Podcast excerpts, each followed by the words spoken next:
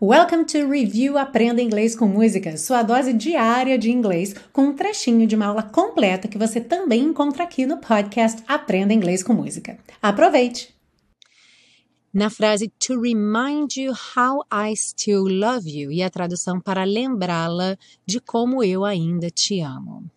Aqui a gente tem que ter uma atenção especial com esse verbo remind e diferenciá-lo do remember, porque os dois a gente traduz como lembrar, mas em inglês eles são diferentes. Por quê?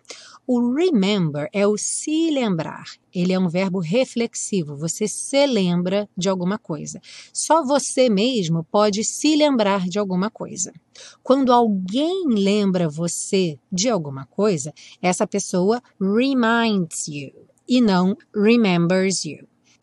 Se eu digo I remember your mother, eu me lembro da sua mãe. Quer dizer, eu tenho esta memória, eu tenho a memória da sua mãe na minha mente. Se eu digo You remind me of your mother, você me lembra sua mãe, você me faz lembrar da sua mãe.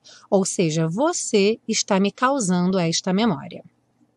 Ah, e se você busca um curso de inglês passo a passo com a minha orientação, conheça o Intensivo de Inglês da Teacher Milena, meu curso de inglês que te oferece 30 dias de garantia incondicional. Saiba mais em www.intensivo.teachermilena.com.